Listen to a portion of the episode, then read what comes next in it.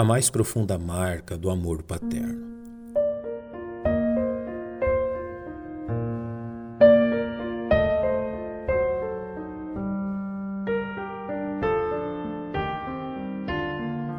Entre as tantas marcas características da paternidade que poderíamos ressaltar, como de uma suma importância para a prática de uma paternidade centrada nas Sagradas Escrituras, possivelmente a citada no centésimo terceiro capítulo do Saltério, deve ocupar um lugar de proeminência no coração dos pais que professam confiar no Deus Todo-Poderoso ao nos dizer. Assim como um pai se compadece de seus filhos, Assim o Senhor se compadece daqueles que o temem.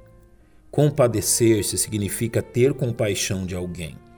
Tratar esta pessoa com tolerância, ao ponto de ter a capacidade para aceitar algo aparentemente inadmissível. Ao tratarmos do valor da compaixão, poucas narrativas bíblicas apresentarão esta virtude de forma tão elevada como aquela que encontramos no 15º capítulo do Evangelho segundo Lucas, onde o exemplo de compaixão de um pai para com seu filho excede em muito o que poderíamos imaginar. Primeira grande virtude da compaixão observada no pai do filho pródigo aponta para sua capacidade de absorver um dos mais duros golpes que um filho pode lançar contra seu pai, a mais absoluta e fria rejeição. Quando o filho pródigo exigiu sua parte da herança paterna, deixou a casa de seu pai e foi à terra longínqua. Ali ele decidiu pela sua independência e autossuficiência em relação a seu pai, demonstrando seu desprezo e desinteresse pela vida e necessidades de seu pai. Quando o pai o recebe de braços abertos, ele demonstra que nem mesmo a atitude desprezível e injustificável de seu filho foi capaz de apagar seu amor. Outro fator que torna ainda mais perceptível e admirável a compaixão exercida por este pai diz respeito à sua escala de valores, que permitiu que ele soubesse avaliar a diferença de valor entre as coisas terrenas e as coisas eternas.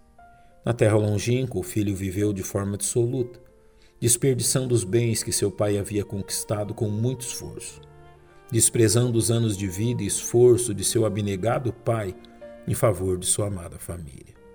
Quando o pai avista o filho retornando, não vemos qualquer questionamento ou preocupação por parte dele quanto ao que fora feito dos bens recebidos pelo filho, pois seus olhos estavam fixados apenas na real riqueza que ele possuía e que estava retornando ao lar. As demonstrações de íntima compaixão deste pai vão ainda mais longe do que já foi descrito e podem ser vistas no diálogo entre pai e filho no momento de seu reencontro. Em primeiro momento, as palavras do filho foram: Pai, dá-me a parte dos bens que me pertence. Porém, agora o pai ouve de seu amado filho: Pai, faz-me como um dos teus. Independentemente das causas ou dos fatos ocorridos, o coração daquele pai se moveu de íntima compaixão e recebeu de braços abertos seu filho que estava morto e reviveu, tinha se perdido e foi achado. Tal fato nos leva a perceber que aquele desprezado pai em momento nenhum desejou outro fim a seu filho do que a restauração que agora ambos provavam. Seu amor suportou as piores provas, a fim de finalmente revelar sua compaixão.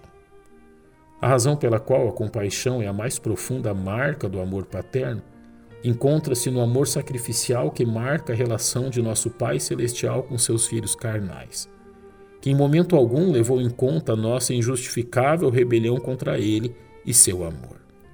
Seus braços abertos, prontos a nos acolher, demonstram sua eterna compaixão para com filhos rebeldes. Aprendemos o que é amor de pai ao conhecermos o que é o amor de Deus por nós.